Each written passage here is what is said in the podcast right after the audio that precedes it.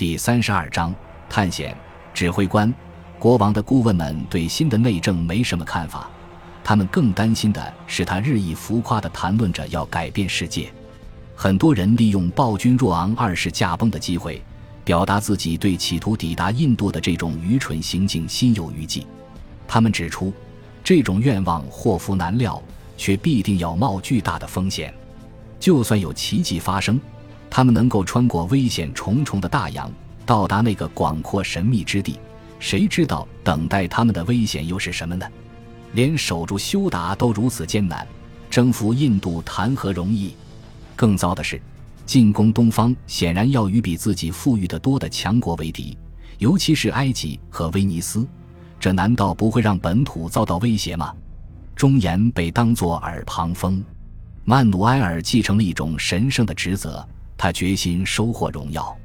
当无法用理性说服批评者之后，他回复说：“上帝会照顾他的王国，他会把此事交到他的手中。”年轻的国王坚信葡萄牙的探险事业有神相助，很多臣民也这样认为。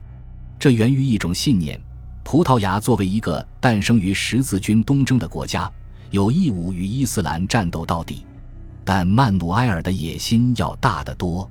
一五零零年眼看就要到来了，随着君士坦丁堡的陷落，各种世界末日的象征显现出来。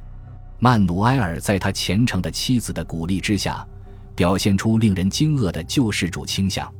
他开始认为圣灵直接赋予了他灵感，让他去开创基督教全球化的新纪元。他即将派往东方的舰队将要为曼努埃尔新外政的那个压倒一切的目标铺平道路，那就是发动最后一次十字军东征，重新夺取耶路撒冷。圣经中曾预言，这一事件必定会引来世界的最后审判日，就像黑暗过后必将重现光明一样。船体接近完工之时，曼努埃尔命令其代理商尽快装备设施。码头工人在每条船的甲板上都安装了两条滑艇、一条大艇和一艘轻体双桅帆船，并配备了长桨，以便紧急情况下划船之用。船舱里装满了铁箱、实弹实丸、备用船帆和滑车、罗盘和侧身铅锤、威尼斯沙漏和各种贸易货品等。军械库里的弩弓和长柄战斧、长枪、战矛、鱼叉、长剑都安全地堆放在一边。脚夫们扛着一箱箱葡萄酒、石油、醋、一桶桶硬面包、腌肉、咸鱼和各式干果上了船。规划的航行预计船员们要离家三年，但无人真正知晓航行的归期。舰队还差两条船。贝里奥号是一条敏捷的轻快帆船，在重量五十吨，是从一个名叫贝里奥斯的领航员那里买来的。最后，根据国王的命令。舰队又从里斯本的一个船主那里买了一条载重二百吨的军需船，舰队差不多准备好了。指挥官开始为船员队伍填补最后的空缺。舰队的负责人并非巴尔托洛梅乌迪亚士，这倒不仅仅是因为他在扬帆驶向东方之际被桀骜不驯的手下制服了。迪亚士是个职业水手，他的工作一向是探索和绘制航海图。而新使命的首领需要了解航海路线，但他同时必须是个外交官，如有必要还得指挥作战。他的任务不仅是到达印度，一旦到了那里，他还要与驱逐穆斯林、保卫葡萄牙的力量结盟，共建一个东方强国。所有这一切都要在西班牙到场之前完成。他需要唆使、哄骗和恐吓，如果辩论不行，还需拿枪说服对方。简而言之。此行需要的是一个文武昆乱不挡的全才，既是能指挥水手的船长，又是能与国王们交谈的特使，还是适合执行基督准则的十字军战士。要求过高，可用之才寥寥。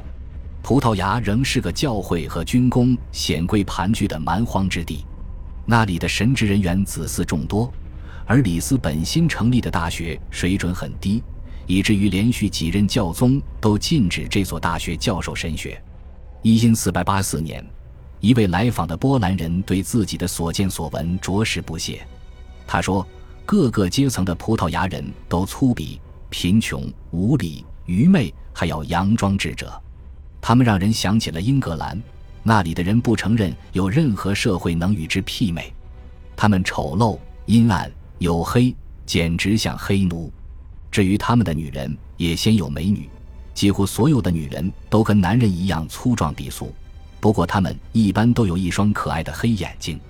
他补充说：“不过至少他们不像英格兰人那样残忍无情，也更忠诚、更稳重一些。”曼努埃尔的目光最终落在一个年轻朝臣身上，他是一位贵胄，国王家族的一位绅士，渴望发财致富，看来也有望处理好各种技巧的平衡。